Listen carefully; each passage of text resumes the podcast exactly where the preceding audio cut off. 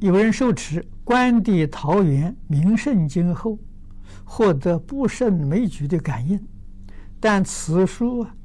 与印足印证的《感应篇》《阴騭文》《光地觉世经》不太一样，请问这本书可以流通吗？这个所谓获得不胜枚举的感应，是他个人。如果说每一个人受持这个经都得不可思议的感应，那这个感应是真的啊！一两个人得到，不见得是真的，